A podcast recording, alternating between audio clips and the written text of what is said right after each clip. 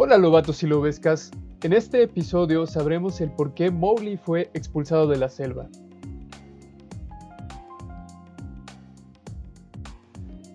Al pasar los años, Mowgli creció junto con los lobatos. Balú le enseñó a comer miel y Bagheera a trepar los árboles. Un día Bagheera le pidió a Mowgli que se dirigiera a la choza de los hombres para tomar una parte de la flor roja que ahí cultivaban. Mowgli se dirigió a la choza y robó una especie de maceta con fuego a un muchacho.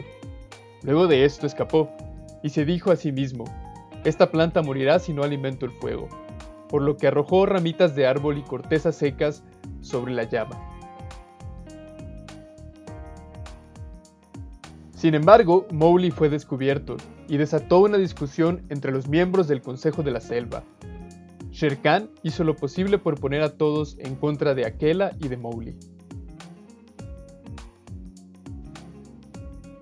Asustado por la discusión, Mowgli se puso de pie y con el fuego que tenía oculto hizo arder una rama seca para amenazar a los asistentes.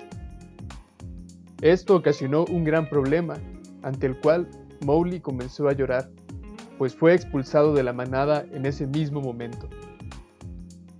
Posteriormente se dirigió a la cueva donde vivía con Papá Lobo y sobre su piel derramó demasiadas lágrimas.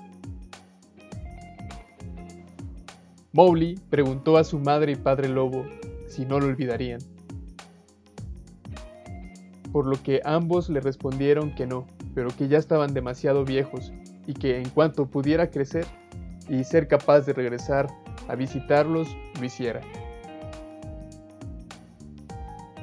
Lo cual ocasionó una tristeza muy profunda dentro del corazón de Mowgli, quien deseaba volver a ver a sus padres, pero ahora tenía que hacerse cargo de las malas acciones que había realizado, y en el amanecer se dirigió solo, con sus lágrimas, a donde vivían los humanos, donde sería su nuevo hogar.